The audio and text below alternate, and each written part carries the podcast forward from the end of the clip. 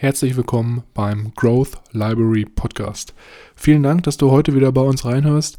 Bevor wir jedoch mit der Episode starten, wollte ich dich nochmal ganz kurz darauf hinweisen, dass wir in der Podcast-Beschreibung einen Timestamp eingetragen haben, falls du unseren Smalltalk am Anfang überspringen möchtest, um dann direkt mit der Buchbesprechung zu starten. Ich wünsche dir ganz viel Spaß und ich würde sagen, wir hören uns gleich nach dem Intro. Leerzeiten effektiv nutzen mit dem Growth Library Podcast, deiner persönlichen Bücherdatenbank. Ich begrüße euch herzlich und gebe nun weiter an meine beiden Powerleser, Milan und Mischa.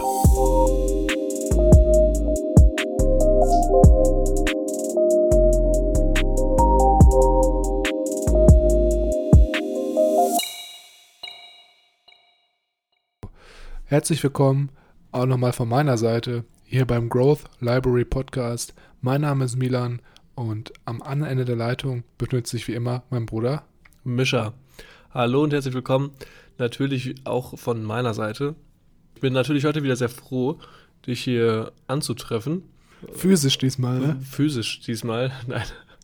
Äh, immer noch virtuell. Das Intro haben wir uns aber ja für diese Folge mal anders entschieden und nicht wie standardmäßig jetzt von dir in den letzten Folgen erwähnt. Ja, diesmal wollte das, das CC-Wort, das nenne ich jetzt heute mal nicht. Das habe ich in den letzten Folgen ja immer getan. Genau, es hat sich ja nichts geändert. Ich habe aber tatsächlich heute schon ähm, eine der ersten Auswirkungen äh, mitbekommen. Und zwar war ich äh, nach langem, gehen mir hier meine Bücher langsam zu Neige. Nachdem ich ja auch in der Zeit zu Hause viel, also bei unseren Eltern, viel lesen konnte. Der Brain Sprit geht leer, ne? Der Brain Sprit, genau. Ähm, habe ich mich heute mal nach der Arbeit dazu bewegt, in die örtliche Buchhandlung zu gehen und war sehr erstaunt. Also es war totenleer. Ich glaube, es waren zwei Leute, zwei Kunden da auf den zwei Etagen. Äh, die Dame am Eingang hat mir ein bisschen leid getan, die da stand und die Strichliste führen musste, um die Leute quasi, wenn vorhanden, davon abzuhalten, dass nicht zu viele Leute ähm, auf die Fläche gehen. Ähm, die hat sich da, glaube ich, ein bisschen zu Tode gelangweilt. Äh, aber naja, ich habe, glaube ich, vier Bücher gesucht und keins von denen war vorhanden. Ich musste leider alle bestellen und jetzt darf ich morgen noch mal hin. Nur zwei, glaube ich, darf ich, glaube ich, abholen direkt und bei den zwei weiteren könnte es sich noch ähm, um zwei, drei Wochen handeln. Krass. Aber du warst ja relativ schnell auch wieder zurück. Also die Buchhandlung scheint ja gar nicht so weit von dir entfernt zu sein, oder? Nee, ich wohne ja äh, hier direkt um die Ecke vom Olympia-Einkaufszentrum in München und da gibt es ja alles, was, äh, was das Herz begehrt. Viele der Läden haben noch zu, ist ja ein Einkaufszentrum. Mhm. Aber ich habe auch gar nicht gewusst, dass äh, es gibt ja diese, ich glaube, es sind 400 oder 800 Quadratmeter Regelung. Mhm. 800, glaube ich. Mhm.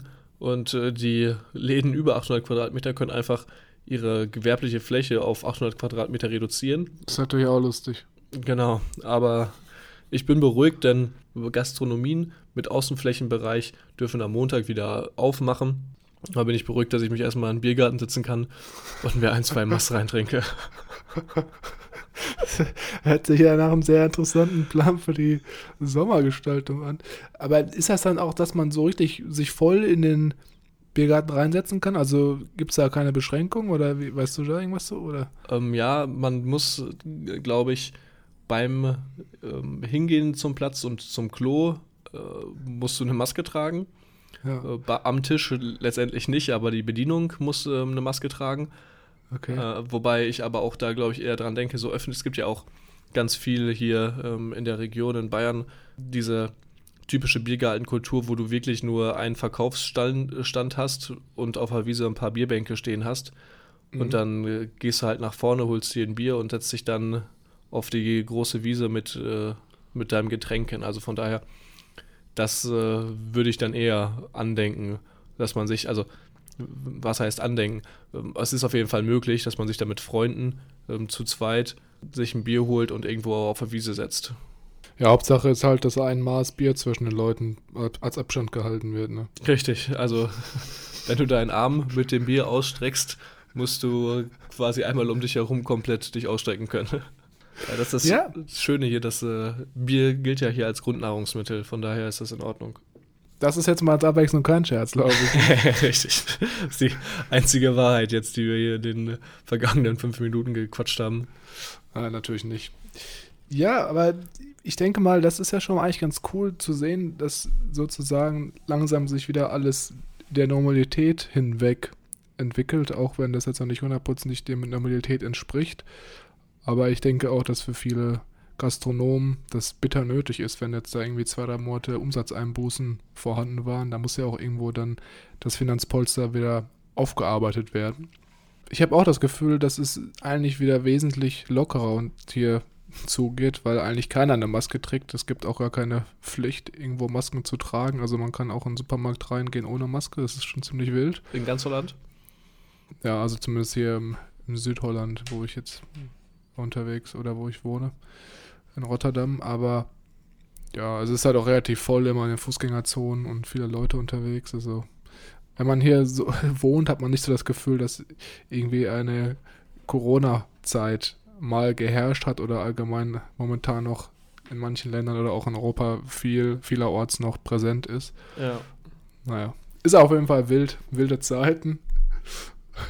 Und ich würde sagen, wir steigen jetzt aber auch mal langsam ein mit unserer Buchbesprechung. Und zwar haben wir uns heute wieder was ganz, ganz Interessantes, wie ich finde, mitgebracht. Mhm. Und zwar jeder, der den Titel der Podcast-Episode gelesen hat, kann, weiß natürlich schon, dass es heute um die sieben Wege zur Effektivität von Stephen Covey geht.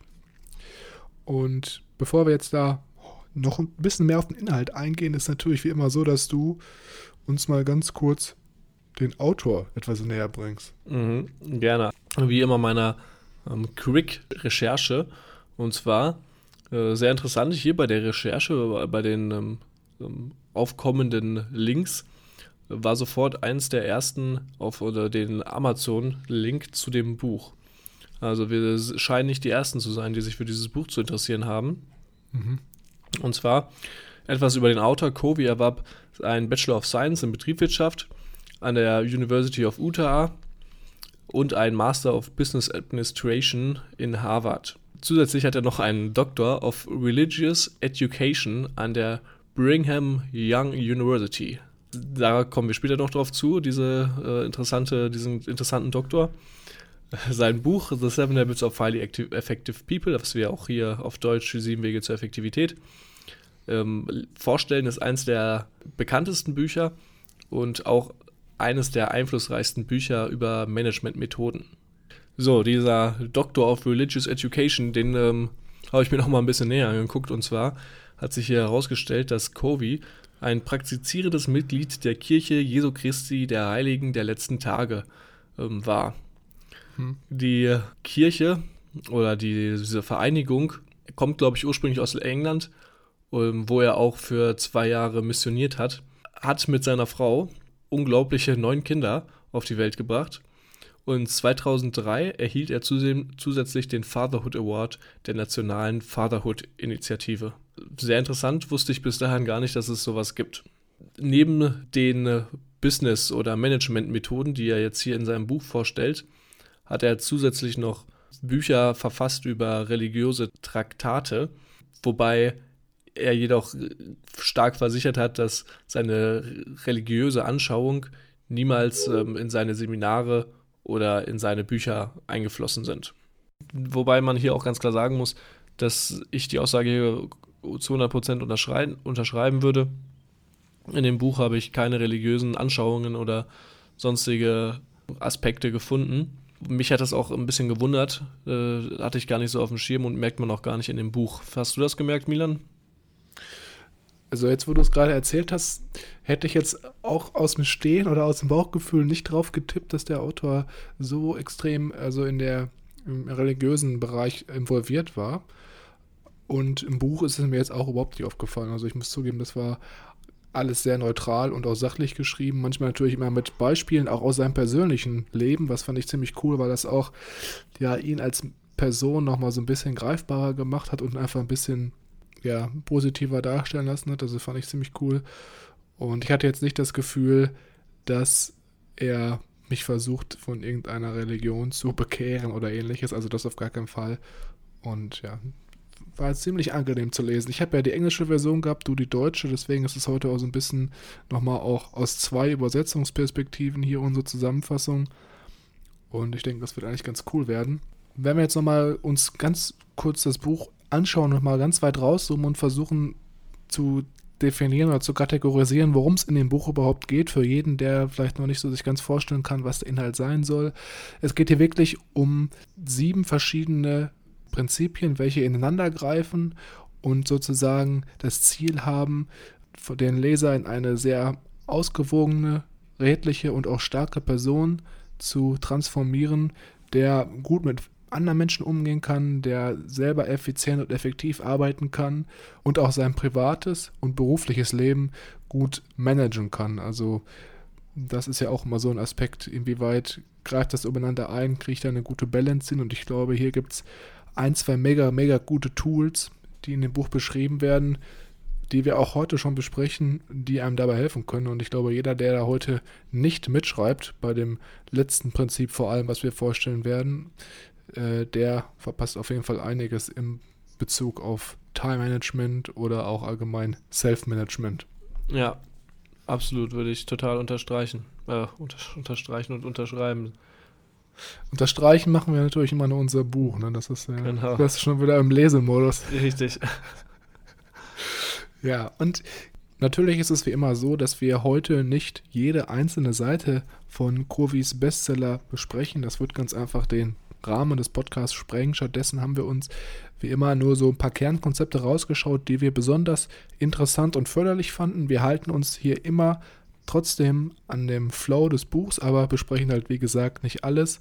Und wenn ihr das Gefühl habt, okay, das Buch könnte doch interessant für mich sein, es gibt also ein, zwei Aspekte, die ich nochmal nachlesen möchte oder noch ein bisschen mehr verstehen möchte, auch mit den Beispielen, die im Buch genannt werden, dann ist es so, dass wir das Buch wie immer für euch in die Podcast-Beschreibung mal, mal reingepackt haben. Da könnt ihr da mal schauen, da gibt es einen Link.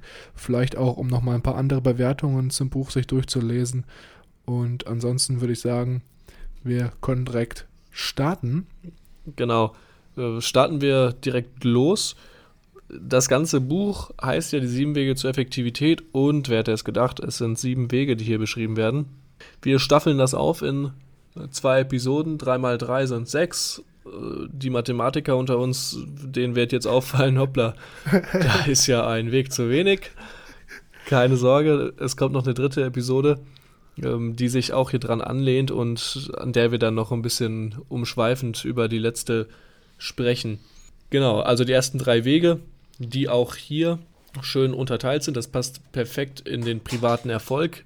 Der zweite Teil, die zweite Episode ist dann der öffentliche Erfolg heißt heute privater Erfolg. Und da zu den ersten drei Wegen gibt es noch einen schönen Überblick, den wir euch jetzt hier verschaffen wollen. Genau, Micha, so haben wir uns das sehr gut vorgestellt. Da stimme ich dir auf jeden Fall zu. Und bevor wir jetzt nochmal richtig ins Detail eingehen, nochmal kurze Übersicht. Ich glaube, das macht nochmal Sinn, auch für den Hörer. Die ersten drei Prinzipien oder Gewohnheiten, die wir heute besprechen würden, äh, sehen folgendermaßen aus. Und zwar geht es im ersten Prinzip klipp und klar darum, dass wir uns immer vergewissern, wir sind die Erschaffer und sozusagen die Kontrolleure unseres eigenen Lebens und können selber entscheiden, wie wir auf äußere Gegebenheiten reagieren möchten. Dann im zweiten Prinzip schauen wir uns an, wie wir uns selber konditionieren können und auch unser Leben sozusagen so bestimmen können, dass wir die richtigen Ziele verfolgen oder auch die richtigen Gewohnheiten uns aneignen. Und das dritte Prinzip ist dann sozusagen die physische Kreation. Also wir springen einmal vom Mentalen ins Physische. Und da wird es besonders spannend auch im Bereich Zeitmanagement, weil da gibt es ein super Tool, was wir dann vorstellen werden, was jedem eigentlich auch nochmal helfen kann, Privates und Persönliches unter einen Hut zu bekommen. Genau, ist dann mehr oder weniger die praktische Umsetzung von dem Mindset, das man hier aufbaut. Genau, fangen wir dann auch gleich mal mit dem ersten Weg an. Und zwar geht es hier proaktiv sein, wie du so schön gesagt hast gerade, die Fähigkeit, quasi seinen freien Willen, ähm, seine Selbstwahrnehmung seine Vorstellungskraft zu beeinflussen und der Kontrolleur zu sein, den man nicht fürchtet, sondern der Kontrolleur zu sein seines Lebens, äh, den man gut unter Kontrolle hat und über den man sich natürlich auch freut. Zu Beginn des Kapitels sagt der Autor hier ganz klar, dass man ähm, beim Lesen dieses Buches auf Distanz gehen sollte. Die Übungen machen soll, die hiermit angeleitet werden ähm, und das Ganze quasi so ein bisschen aus der Vogel-Adler-Perspektive äh, sehen soll und in erster Linie quasi äh, betrachten sollte, von welchen äußeren Umständen unsere Konditionierung bestimmt wird. Darauf geht er genauer ein. Und zwar sagt er hier, dass es drei soziale Landkarten gibt, drei Theorien der Charakterentwicklung sozusagen. Der eine oder andere kennt es vielleicht aus äh, dem Pädagogikunterricht. Da kam es mir nämlich noch bekannt vor. Oder generell aus der Pädagogik. Um, ich hatte leider keinen Pädagogik in der Schule. Umso, umso schöner, dann kannst du ja jetzt hier äh, noch vieles draus mitnehmen. Und zwar gibt es ja hier die quasi die genetische Charakterentwicklung, heißt Großeltern haben gewisse, ähm, ja, einen gewissen DNA-Aufbau, der zu Sturheit ähm, zum Beispiel leitet und das wird von Generation zu Generation weitergegeben. Die zweite Variante, äh, die psychische Charakterentwicklung, heißt, ich glaube, es ist auch vergleichbar mit Tabula Rasa, wenn ich mich hier recht erinnere. Was ist denn Tabula Rasa? Naja, jetzt kommen hier die, äh, die Pädagogik-Skills raus. Soweit ich ah, weiß, ist Tabula Rasa, ich weiß nicht, ob es Latein oder irgendwas anderes ist, für unbeschriebene Wand oder unbeschriebene ähm, Tafel, irgendwie so. Äh, mhm. Heißt nichts anderes als, du kommst auf die Welt und wir sind quasi mehr oder weniger alle gleich und ab dem ersten Moment äh, sammeln wir Erfahrungen, die sich über die Erziehung und über die Kindheit erstrecken, die dann unseren Charakter letztendlich bestimmen. Die letzte Landkarte hierbei oder die letzte Charakterentwicklung äh, ist der Umfelddeterminismus oder der Umfeldcharakterentwicklung. Ähm, hier ganz klar ist das Umfeld immer schuld, heißt der Chef, der Partner oder irgendjemand, irgendwas, das die Verantwortung für die jeweilige Situation trägt. Genau, so ich das verstanden habe, ist es ja auch ganz klar so, dass diese drei Wege oder diese drei Konzepte komplett zusammenspielen und sozusagen dann unseren, ja, unser Verhalten zum Beispiel mit beeinflussen oder entwickeln, gerade auch wenn man das anschaut mit diesem physischen Aspekt.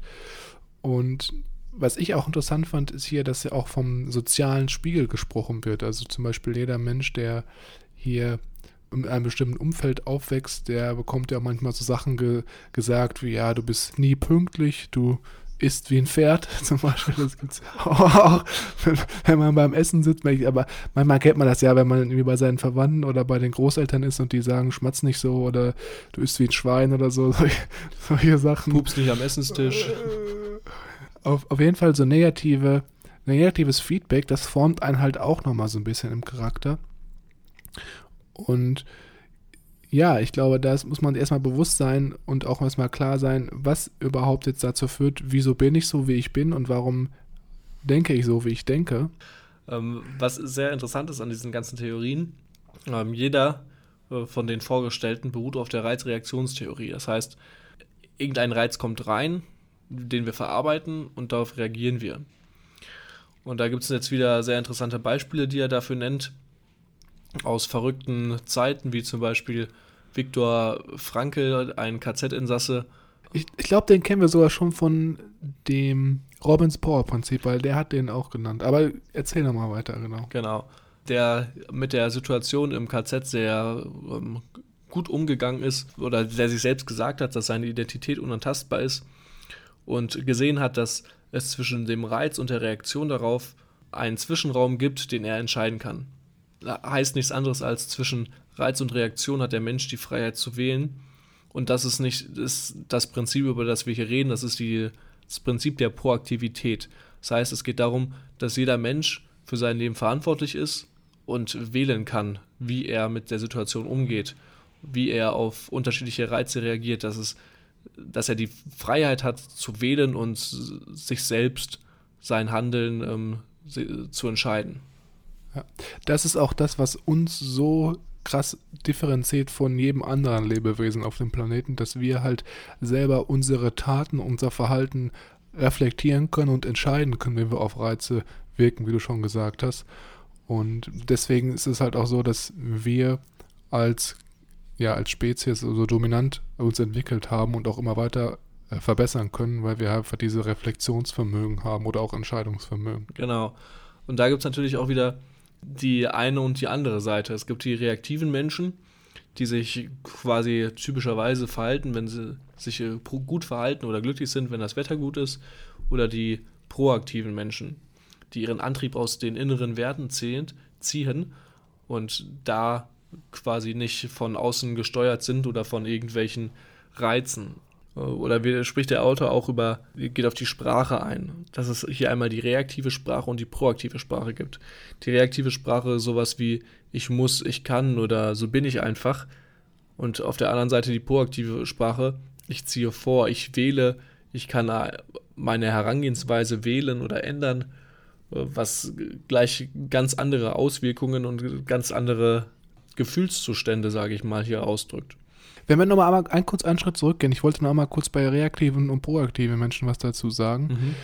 Und zwar ist es ja auch so, dass, wie du schon sagtest, bei den reaktiven Menschen, die sich vom Wetter einmal beeinflussen lassen können, aber auch viel zum Beispiel von ihrem sozialen Umfeld. Das heißt, wenn sie zum Beispiel einen Disput haben mit anderen Leuten oder wenn sie sich streiten oder wenn sie sich mit anderen Leuten sehr gut verstehen, dann sind sie halt entsprechend der sozialen Situation oder dem Gefüge gut gelaunt oder schlecht gelaunt. Also es kann da auch so intersoziale äh, Aspekte sein, die die Laune bestimmen. Und im Gegensatz dazu gibt es dann auch wieder die Proaktiven, die sozusagen da eine ganz klare Distanz aufbauen können und sich jetzt nicht, weil sie einen Streit mit ihrem Chef haben, sich runterziehen lassen und deswegen vielleicht den ganzen Tag auf der Arbeit schlechte Laune haben. Also da gibt es auch schon in diesem Him Himfeld oder in dieser Hinsicht nochmal ganz andere Unterschiede. Ja, was natürlich dann auch große Gefährlichkeit hier ist, dass die Sprache, die du da anwendest, egal in welcher Situation, zu einer selbsterfüllenden Prophezeiung wird.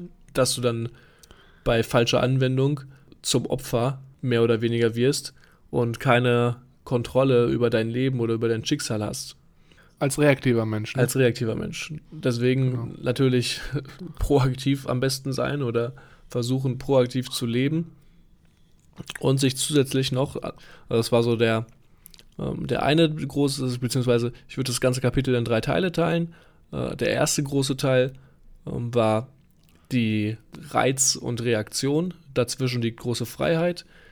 Mhm. Der zweite Teil würde ich unterteilen in die reaktive und proaktive Lebensweise, sage ich mal.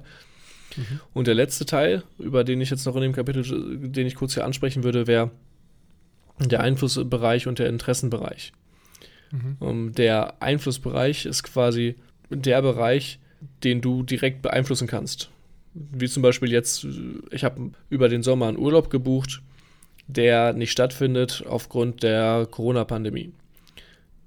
Kann ich das ändern? Nein, kann ich da, wenn ich mich darüber ärgere, wenn ich mich darüber aufrege, ändert das was an der Situation? Wohl kaum. Es liegt nicht immer im Einflussbereich, also bringt es. Du kannst es ja probieren. Genau, ich, ich kann es auf jeden Fall probieren, mich darüber aufzuregen und zu gucken, ob ich dann am nächsten Tag, wenn ich aufwache, vielleicht doch in Urlaub fliegen kann. Aber mit gesundem Menschenverstand kommt man nicht auf die Idee oder kann sich die Folgen selber herleiten. Auf jeden mhm. Fall fokussiert man sich hier auf seinen Einflussbereich der im Optimalfall beständig wächst, weil du immer mehr dazulernst und immer mehr beeinflussen kannst und aus deinen Fehlern auch im besten Fall lernst. Und guckst halt hier, was kann ich aktiv beeinflussen und was liegt außerhalb dieses Bereiches und was versuche ich erst gar nicht. Und reaktive Menschen äh, richten ihre Aufmerksamkeit eher auf ihren Interessenbereich. Heißt, was interessiert mich? Mich interessiert es natürlich, in Urlaub zu fahren und ich fände das echt cool, wenn das alles so klappt. Aber die Kontrolle darüber habe ich nicht und mein Einflussbereich darüber weite ich auch nicht aus. Hm. Ich, ich glaube auch, zum Beispiel Interessenbereich, ganz klassisches Beispiel dafür ist auch äh, Nachrichten zum Beispiel. So reaktive Menschen, die lesen vielleicht auch viele Nachrichten und können natürlich Geschehnisse, die jetzt im Iran oder auf der Welt passieren, weiß nicht, ob ich den Iran jetzt genannt habe, das war einfach, glaube ich, weil der so Präsenz in der Corona-Zeit war, aber sie können Weltgeschehen als einzelnes Individuum nicht beeinflussen. Das liegt außerhalb deines Einflussbereiches. Und ich glaube, wenn du da dir bewusst bist, dass du dich eigentlich nur auf diesen Bereich äh, konzentrieren solltest, den du beeinflussen kannst, dann kannst du dir auch viel weniger Gedanken machen. Ja, finde ich auch richtig, wobei ich natürlich jetzt hier nicht pauschal sagen würde, dass alle Leute, die Fernsehen gucken oder Nachrichten schauen, ähm, mehr reaktiv sind. Äh, und ein kleiner Haken hat dieses Ganze vielleicht noch. Ich könnte mich ja jetzt auch dazu entscheiden, einen Teil von meinem Vermögen zu spenden und dann lege es vielleicht in meinem indirekten Einflussbereich, sage ich mal. Aber absolut Nachrichten schauen und permanente Beschallung von irgendwelchen Geschichten neigt oder lässt einen auf jeden Fall dazu neigen, die ganze Zeit immer nur zu schauen, was liegt eigentlich nicht in meinem Einflussbereich, was kontraproduktiv ist. Mhm. Ja, oder ich glaube, ich sage jetzt auch nicht, dass es schlecht ist oder so, aber ich glaube, wenn man zum Beispiel Nachrichten liest oder schaut, kann man das natürlich gerne machen, aber man sollte sich dann dessen bewusst sein, dass es halt außerhalb deines Einflussbereichs liegt und nicht sich stundenlang darüber Gedanken machen oder sich sorgen. Es gibt ja auch Menschen, die dann einfach immer auch die ganzen Nachrichten so verbreiten. Guck mal, hast du das gehört? Guck mal, da ist ein Anschlag passiert, so viel, so viele Unfälle und so und sich einfach damit Tag ein, Tag aus beschäftigen und sich ganz halt ausmalen, wie schlimm das ist und was noch Schlimmeres passieren kann. Und das ist halt einfach komplett gegen das, was Covey hier sagt, weil es nicht in deinem Einflussbereich liegt und du damit eigentlich nur deine Zeit verschwendest und dich viel mehr als proaktiver Mensch auf den Bereich fokussieren solltest hier, der sozusagen einen Unterschied machen kann, wenn du da äh, dran arbeitest. Ich denke mal, wir haben es jetzt ja schon ganz gut zusammengefasst. Wenn wir nochmal einmal ganz kurz ein Fazit ziehen, ist es halt so, dass wenn du den ersten Weg bestreiten willst, sollte es dir klar sein, dass du proaktiv handelst, dass du eine proaktive Sprache benutzt und auch dich auf Bereiche ähm, fokussierst, die innerhalb deines Einflussbereiches sitzen, stehen. Genau. Und hab auch im Kopf, dass zwischen Reiz und Reaktion äh, die Freiheit ist zu wählen, wie du reagierst. Genau, dass man sich nicht von seinem Umfeld oder von seinem, von dem Zustand, in dem man ist, dass man nicht sozusagen sagt, okay, das ist, ist jetzt so, ich bin ja, in die Situation reingedrückt worden, ich bin dazu verdammt, dieses Leben zu führen, sondern du hast immer die Möglichkeit zu entscheiden, mit der Situation umzugehen. Also will ich daran was ändern, dann kannst du immer proaktiv handeln und dich nicht durch die Gegend schubsen lassen. Und ich glaube, wenn du das als erste, als ersten Schritt meisterst, dann ist es schon mal sehr, sehr gut. Und was ich noch sagen wollte, was ich auch ziemlich cool fand, ist hier, dass jedes Kapitel immer so eine kleine äh, Aufgabenliste hat, die man abarbeiten kann um diesen Weg äh, zu verinnerlichen. Mhm. Und da besprechen wir natürlich jetzt nicht drüber, weil das auch sehr individuell ist und vielleicht auch für die meisten langweilig wäre, wenn wir das jetzt hier aufzählen. Aber das ist vielleicht auch nochmal interessant für jeden, der wirklich mit dem Buch arbeiten möchte und jetzt ernsthaft was äh, ändern möchte oder sich verbessern möchte. Ja, fand ich auch cool, immer diese Tipps zur praktischen Umsetzung am Ende. Genau. Gut, dann würde ich sagen, wir machen jetzt direkt weiter mit dem zweiten Weg. Und wie wir schon am Anfang gesagt haben, fokussiert sich dieser Weg auf die auf das mentale Schaffen der Visualisierung und dem Fokus unserer Ziele, welche uns im Endeffekt ähm, ja, motivieren sollen, effektiver zu leben oder ein effektiveres Leben aufzustellen. Das ist jetzt hier ein Weg, den fand ich am Anfang ziemlich grotesk, als ich es gelesen habe. Also war da so ein bisschen ja, verwirrt, ob das jetzt so der richtige Ansatz ist. Ich weiß nicht, wie du das fandest, da können wir gleich nochmal drüber sprechen. Mhm.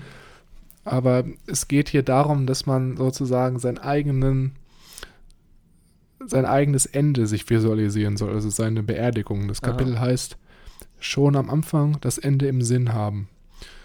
Und ja, erstmal ganz kurz, wie du, sag mal, wie du das fandest, dann würde ich auch nochmal ein bisschen weiter darauf eingehen, was jetzt genau hier passieren soll in dem Kapitel.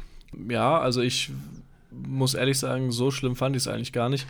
Äh, ich habe jetzt nicht ganz so viel daraus mitnehmen können und im Groben und Ganzen würde ich auch hier, wie die Überschrift schon sagt, schon am Anfang das Ende im Sinn zu haben, heißt, äh, darauf zu gucken, was man halt am Ende, was dabei rauskommen soll. Mir ist aber tatsächlich jetzt ähm, in einem Online-Kurs der gleiche Punkt über den Weg gelaufen, ähm, wo es auch darüber ging, über Covey und über den Punkt, ähm, wenn du was startest, hab am Anfang das Ende im Sinn. Also ich glaube, da ist schon was äh, dran und äh, finde es auf jeden Fall eines Kapitel würdigs.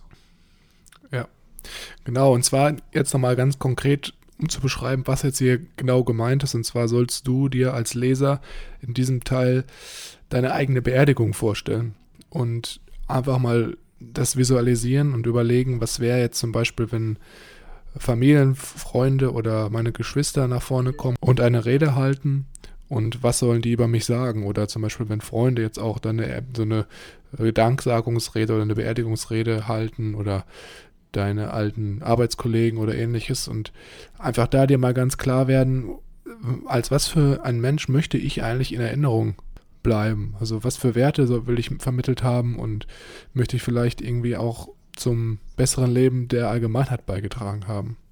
Das Prinzip hinter dieser Visualisierung, die sich auf den ersten Schritt ja ziemlich grotesk anhört, meiner Meinung nach, du hast es jetzt ein bisschen anders empfunden, aber das Ziel ist, dass du wirklich ganz tief in dich hineinfühlen kannst und deine inneren Werte und auch deinen inneren Antrieb nochmal ganz klar visualisieren kannst. Also was ist dir wirklich wichtig? Ist es wirklich das Geld, was mir wichtig ist oder ist mir vielleicht wichtig, dass ich mit meinem sozialen Umfeld, dass ich da schöne Freundschaften aufgebaut habe, dass ich mit meiner Familie, meinen Eltern, dass ich da eine sehr gute Beziehung aufgebaut habe. Und ich glaube, wenn du das halt machst, dann kannst du da nochmal ganz genau alles auf das Wichtigste reduzieren. Äh, stimmt, ich finde auch diese, also gerade dieses Beispiel mit von wegen, ich visualisiere mir mein, meine Beerdigung und gucke, welche Leute da sind, äh, ist ein bisschen, vielleicht ein bisschen sehr extrem. Wobei ich aber auch glaube, dass es da, äh, ich habe das gar nicht mehr so stark in Erinnerung, ich habe hier mehr in der Erinnerung, dass man sich auch äh, darüber Gedanken machen sollte, wie einen die Leute wahrnehmen oder wahrgenommen haben, beziehungsweise wie einen die Leute wahrnehmen sollen. Auf das Beerdigungsbeispiel jetzt angesprochen und weg von dem Beispiel mal jetzt generell, dass man am Anfang das Ende im Sinn hat oder haben sollte, äh, wenn du Projekte hast oder irgendwelche Sachen, die du fertigstellen möchtest oder irgendwelche Aufgaben, die einfach darüber im Klaren sein solltest, was am Ende dabei rauskommen soll. Äh, da geht es auch so ein bisschen in die Richtung, du kannst sehr beschäftigt sein, eine, Kleiter, eine Leiter hochzuklettern. Ähm, nur bringt dir das am Ende nichts, wenn die Leiter an der falschen Mauer steht.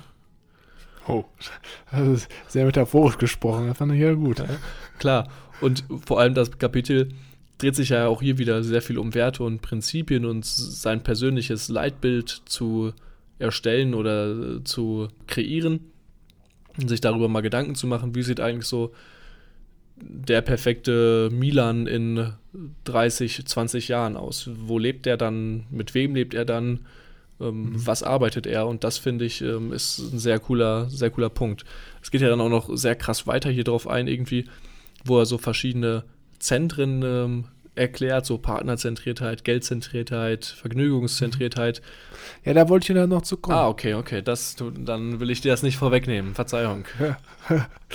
genau, und das war jetzt sozusagen der erste kurze Icebreaker, die kurze Übung, mit der wir dann starten sollen hier in dem Kapitel, also wirklich diese Visualisierung des Endes, so wie ich es verstanden habe, der Beerdigung. Und nachdem wir dann diese erste Übung hier absolviert haben oder absolviert haben sollen mit der Visualisierung des Endes, ist eigentlich das Hauptziel des Kapitels, dass man ein persönliches Leitbild herausarbeitet, welches man dann zum Beispiel am Anfang der, jeder startenden Woche sich einmal durchlesen kann und nochmal sozusagen seine Kernprinzipien sich durchliest und weiß, welche Werte man wirklich jetzt auch verfolgen möchte, sozusagen als Motivationsschub, so habe ich es jetzt verstanden, für die Woche. Und dieses Mission Statement oder dieses Leitbild soll einfach nochmal klar definieren, was möchte ich für einen Charakter, zu welchem Charakter möchte ich mich entwickeln, also was ist so meine Zukunftsvision von mir selbst und auch was möchte ich erreicht haben oder was möchte ich, wozu möchte ich beigetragen haben, dass man da nochmal ganz genau schaut. Und einer der Hauptgründe, warum viele Menschen auch zum Beispiel mentale oder emotionale Krankheiten entwickeln, ist, weil sie, nachdem sie den staatlichen Schulgang oder Werdegang abgeschlossen haben, keine richtigen Ziele oder Leitbilder sich notiert haben. Und gerade das ist dann, glaube ich, auch eine Übung, die dir helfen kann, langfristig auch so einen Sinn im Leben zu entwickeln, dass du weißt, okay, ich müsse dahin und kann mich daran immer orientieren. Und das sollte halt dann auch sozusagen der Fokus sein. Und jetzt nochmal ganz kurz einmal einen Schritt zurück. Das heißt, wir identifizieren erst durch diese Visualisierung unsere Werte und Prinzipien, welche wir in dieses Leitbild einbauen möchten. Und dann im nächsten Schritt wird sozusagen dieses Leitbild dann entwickelt. Ja, ich weiß nicht, ob du noch mal einhaken möchtest, aber es geht ja auch um dann die Prinzipien hier nochmal. Kannst du da mhm. vielleicht noch ein, zwei Sachen zu sagen? Ja, sehr gerne. Ähm, hier geht er nochmal richtig tief ins Detail und erklärt quasi unterschiedliche Zentriertheiten, äh, auf denen quasi dein Leben basiert ist. Äh, oder mehr dein, deine Persönlichkeit. Zum Beispiel die Partnerzentriertheit heißt, dein Fundament ist quasi auf deinem Partner aufgebaut oder auf der Familie, Familienzentriertheit. Und da nennt er so einiges: Besitzzentriertheit, Freundschaftszentriertheit, Kirchenzentriertheit. Kennt vielleicht Covey von sich selber. Man weiß nicht. Ähm, und auch sehr beliebt, glaube ich, ist die Ich-Zentriertheit. Sehr interessant, was er dazu alles erzählt, würde ich jetzt gar nicht zu viel ins Detail gehen. Das Ziel jedoch sollte sein, eine Prinzipienzentriertheit.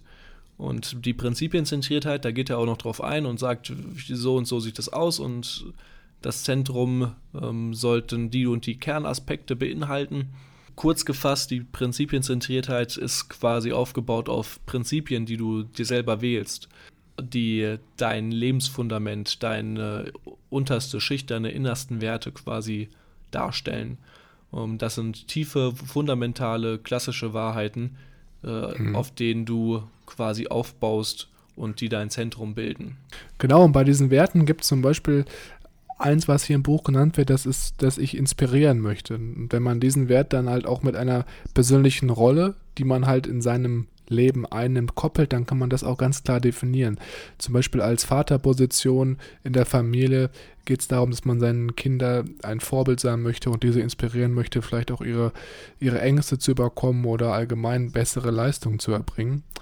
Und diese Werte kann man halt nur laut Covey herausfinden, wenn man sich, wie wir schon am Anfang besprochen haben, dieses Ende in Sicht visualisiert, dann auf die Kernwerte zu sprechen kommt und diese dann im nächsten Schritt mit einer persönlichen Rolle in seinem Alltagsgeschehen oder im Leben koppelt um dann auch ganz klar zu sehen, okay, hier in dem Bereich habe ich mir das vorgenommen und möchte auch dann diesen Schritt ähm, ja gehen. Genau. Äh, Finde ich äh, ein schönes Beispiel, das du dir da ausgesucht hast. Ja, was auch noch gesagt wird am Ende ist dann, dass man dieses Statement oder diese Rollen, die man sich dann auch ja definiert, also dann gibt es halt verschiedene Rollen, dass man Vaterposition ist, dass man der Ehemann ist oder dass man auch der Sohn ist von seinem Vater, also jetzt ein bisschen doppelt gemoppelt. Mhm. Und er sagt dann hier, dass man diese Rollen auch nochmal gerne mit seinen Liebsten gegensprechen kann und dann auch mal abgleicht, was ist den anderen wichtig, um auch ein wirklich, ja, so, so, so, so einen Leitfaden für den Alltag und für die Woche zu haben, der einen dann auch langfristig so dieses Gefühl gibt, ich trage jetzt sowas bei und kann auch mein Ziel, mein persönliches Ziel noch, noch verfolgen. Hast du ansonsten noch was, was du für dieses Kapitel loswerden willst? Meines Erachtens haben wir das ganz gut behandelt und ich habe meine Punkte, die ich da rüberbringen wollte, auch alle genannt. Ja, das sehe ich genauso. Ich würde sagen, wir können dann jetzt mit dem dritten Weg des persönlichen Erfolges dann weitermachen. Sehr gern. Der dritte Weg ist quasi die praktische Umsetzung von dem ersten und dem zweiten Weg. Und wir haben uns natürlich hier wieder lang, lange Planung gemacht und haben alle Folgen bis ins kleinste Detail bis zum Ende des Jahres durchgeplant. Denn der dritte Weg ist das Wichtigste zuerst tun. Das Wichtigste zuerst tun. Der, derjenige, der unsere letzte Folge gehört hat, bei dem klingelt es jetzt vielleicht. Oh, Eat That Frog Brian Tracy. Der, der hat doch auch sowas ähnliches gesagt. Und unglaublich aber wahr, und das Wichtige zuerst tun, ich zitiere hier einmal kurz aus dem Buch. Effektives Management heißt, das Wichtige zuerst zu tun, genau. Mhm. Und die Erfolgreichen tun diese Dinge auch nicht unbedingt gerne, aber sie überwinden ihre Abneigung. Sie wissen, dass sie etwas Sinnvolles tun. Es ist nichts anderes als, isst den verdammten Frosch. Mach die Aufgabe, die dir am meisten bringt und mach sie als erstes, damit du das weg von der Brust hast. Und danach kann der Tag nur noch besser werden. Wobei man muss dazu sagen, anders als Brian Tracy ist Steven hier schon wesentlich ausschweifender mit seiner Zeitmanagement-Methode, die er uns jetzt gleich vorstellen wird. Und ich muss zugeben, es war in in meiner Studienzeit im Bachelor, das hört sich immer so an, als ob ich zehn Jahre vor zehn Jahren studiert hätte, aber in meiner Studienzeit im Bachelor war ich auch einmal in so einem Zeitmanagement-Vortrag, so eine ganz kleine Vorlesung war das, mhm. und die haben auch genau dieses Prinzip, was wir jetzt gleich besprechen, als mit eines der besten Faktoren oder eines der besten Lösungsansätze vorgestellt und ich finde es sehr, sehr cool, dass wir heute das Ganze auch nochmal hier im Podcast besprechen, weil mich das auch eine lange Zeit in meinem Studium und auch heute noch begleitet und ich denke, jeder, der das jetzt hier mitnimmt und aufschreibt und auch verinnerlicht, der kann da schon seine Produktivität stark steigern. Genau, nämlich die vier Generationen äh, des Zeitmanagement. Man muss seine Prioritäten planen und umsetzen. Und zwar der, ja, mal wieder ein oder andere, sage ich mal, kennt es wahrscheinlich. Es gibt hier eine schöne Tabelle, die aufgegliedert ist in quasi vier Quadranten, wie er es immer so schön sagt. Und zwar ist quasi auf der X-Spalte dringend und nicht dringend und auf der Y-Spalte wichtig und nicht wichtig. Mhm. Heißt, wir haben Tätigkeiten, die sind dringend und wichtig. Die Tätigkeiten aus Krisen oder dringlichen Problemen oder Projekte mit ähm, anstehenden Abgabeterminen. Wir haben Tätigkeiten, die sind nicht dringend, aber wichtig. Das sind unsere ähm, sind Planungssachen oder auch Erholungssachen oder auch Tätigkeiten, die vorbeugend sind. Ähm, vorbeugend hier sehr wichtig. Oder Aktivitäten, die hauptsächlich unser, unsere Kernstunde oder goldenen Stunde der Produktivität tatsächlich sind. Dann haben wir noch Sachen, die sind dringlich, aber nicht wichtig. Zum Beispiel irgendwelche Unterbrechungen, irgendwelche Berichte, Konferenzen oder teilweise auch einige Anrufe oder, oder dringliche Angelegenheiten. Und als letztes nicht dringlich und nicht wichtig, Triviales, Geschäftigkeiten, zeitverschwendenden Sachen ähm, oder auch angenehme Tätigkeiten wie Zocken, würde ich mal. Oder YouTube schauen. Oder YouTube schauen. Hm. Genau, und hier sagt Brian, äh, Brian, das bin jetzt bin ich schon wieder ein Buch hinter, hier sagt Stephen Covey, dass man sein Augenmerk auf diese ähm, zweite Gruppe legen sollte, auf wichtig, aber nicht dringlich. Sachen, die vorbeugend sind, bei denen du keinen großen Druck hast, die aber dir sehr viel Erholung oder die sehr gut zu planen sind und bei denen du am meisten von deinem Gewinn rausziehst. Mhm. Was hier nochmal sehr, sehr interessant war, auch für mich, bevor wir jetzt noch über das weiter mhm. einsteigen. Mhm. Und zwar ist es so, dass wir laut des Autors oder aber auch noch dem, was ich so persönlich bei mir beobachte, dass wir am meisten immer nur auf die dringenden Sachen reagieren oder dass die unsere Hauptaufmerksamkeit bekommen. Ist natürlich klar, wenn ich jetzt irgendwie unterwegs bin und angerufen werde, dann ist dieser Anruf natürlich ein, je nachdem, dringendes Event, worauf ich reagieren muss. Und das ist natürlich auch viel, viel ähm, ja, greifbarer oder wir bemerken das viel mehr als Sachen, die vielleicht wichtig sind, aber mhm. nicht dringlich, also die uns gar nicht so im Alltag ins Auge springen. Und was ich auch cool fand oder wichtig ist, dass man auch weiß, dass sozusagen dringende Sachen, die aufkommen, wie halt wie gerade besprochen, so ein Telefonanruf oder allgemein eine E-Mail, die auf die jetzt geantwortet muss, auf die geantwortet werden muss, dass solche Sachen meistens auch so ein bisschen einfacher, schneller zu erledigen und auch nicht so einen mentalen Aufwand manchmal haben und deswegen von uns auch bevorzugt werden als Sachen, die uns wirklich weiterbringen und die wirklich wichtig sind. Ja, wobei wir eigentlich bei den nicht wichtigen äh, die komplett abgeben können, bis auf vielleicht die nicht wichtigen, dringlichen Sachen bei dem man selber mal über die Schulter schauen sollte oder Leute haben sollte, die wirklich wissen, was sie tun. Aber er sagt ja auch hier ganz klar, dass die erfolgreichen Menschen ihr Hauptaugenmerk auf die zweite, also auf die auf das Vorbeugen und äh, der Aktivitäten legt, sodass kaum eine aktive, eine wichtige Aufgabe zu den dringlichen wird, dass man eben nicht in Krisen oder in schwierigen Problemen landet. Und da geht er ja dann auch weiter drauf ein und sagt, dass da natürlich auch was zu gehört. Man muss lernen, Nein zu sagen zu den unwichtigen Sachen und Ja mhm. zu sagen zu den wichtigen Sachen. Ähm, geht dann auch hier auch noch auf sechs wirksame Werkzeuge ein, äh, die dir helfen, deine wichtigen und nicht dringlichen Aktivitäten quasi zu erhöhen oder wirksamer damit fertig zu werden. Äh, da würde ich aber gar nicht jetzt äh, so viel Augenmerk drauf legen. Da würde ich äh, direkt weitermachen und zwar zur Delegation springen. Mhm. Das fand ich sehr interessant. Hier hat er nämlich von zwei Arten von Delegationen gesprochen. Einmal gibt es die Aufgabendelegation. bei der ich jetzt zum Beispiel dir sage, ach Milan, hol mir doch mal bitte ein Glas Wasser ähm, aus der Küche. Okay, kein Problem, bring ich den nach München dann von Rotterdam aus. Genau, kein Problem. super. ähm, ganz klar, ähm, hol dies, tu das und sag mir Bescheid, wenn es fertig ist, so mehr oder weniger. Die zweite, bessere und viel schönere Variante, finde ich, ist die Verantwortungsdelegation. Heißt, hier ist das Augenmerk mehr darauf gerichtet, wie das Ergebnis letztendlich aussehen sollte. Da muss man dann von im Vorhinein abklären, was erreicht werden soll und wie das gewünschte Ergebnis aussehen soll, welche Richtlinien gibt es, welche Tools und welche äh, Möglichkeiten hat man, das Ganze zu bewerkstelligen, die Ressourcen klarlegen.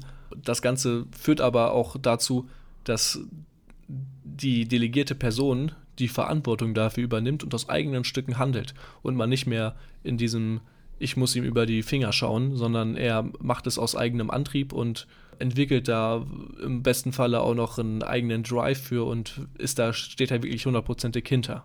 Wie ich das verstanden habe, geht das schon so ein bisschen in die Mitarbeiterdelegation oder Aufgabendelegation, richtig? Ja, genau.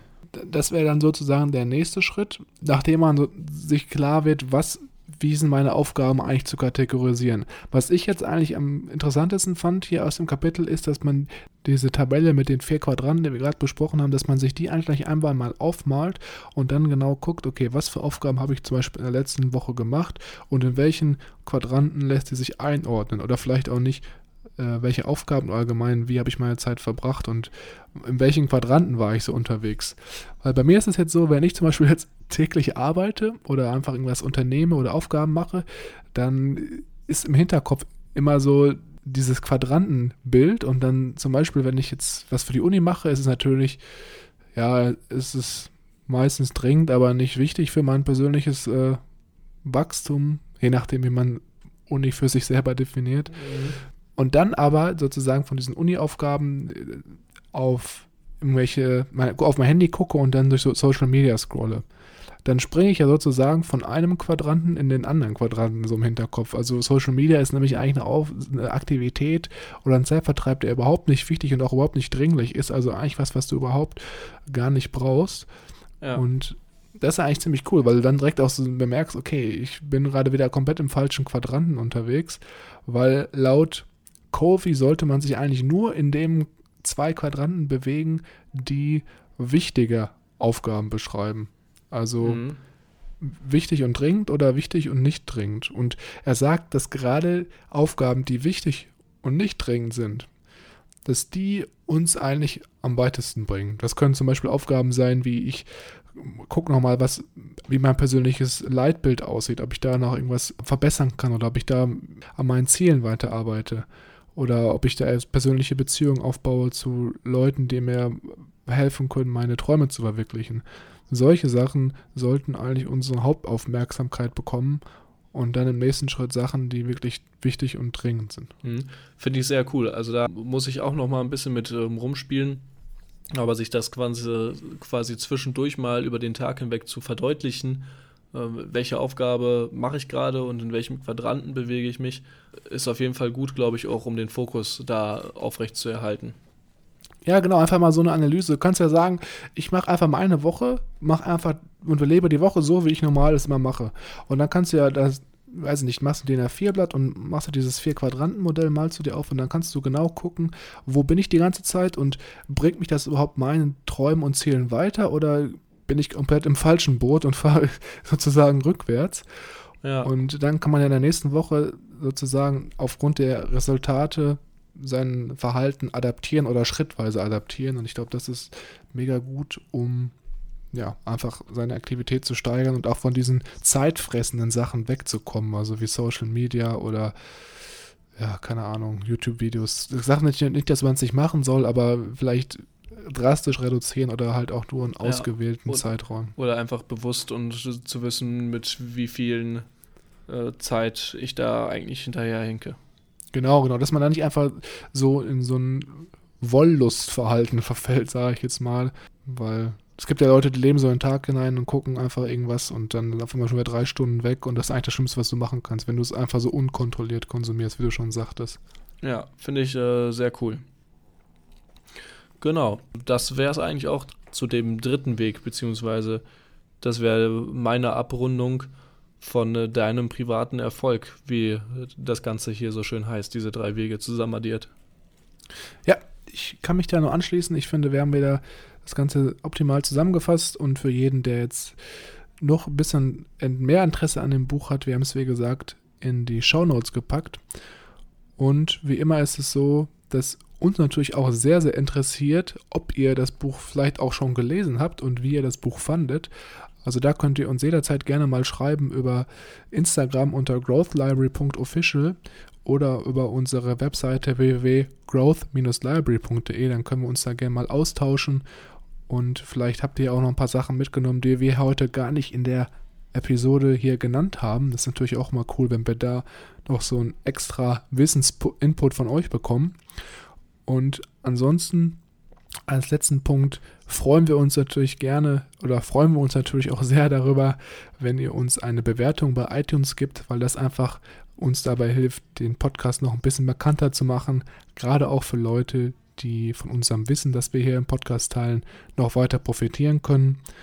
Und ich würde sagen, das war's von unserer Seite und dann hören wir uns in der nächsten Woche mit den drei Aspekten zum öffentlichen Erfolg oder den drei Wegen, die zum öffentlichen Erfolg führen, laut Stephen Covey. Und dann sage ich bis dann und ciao. Bis dann, ciao.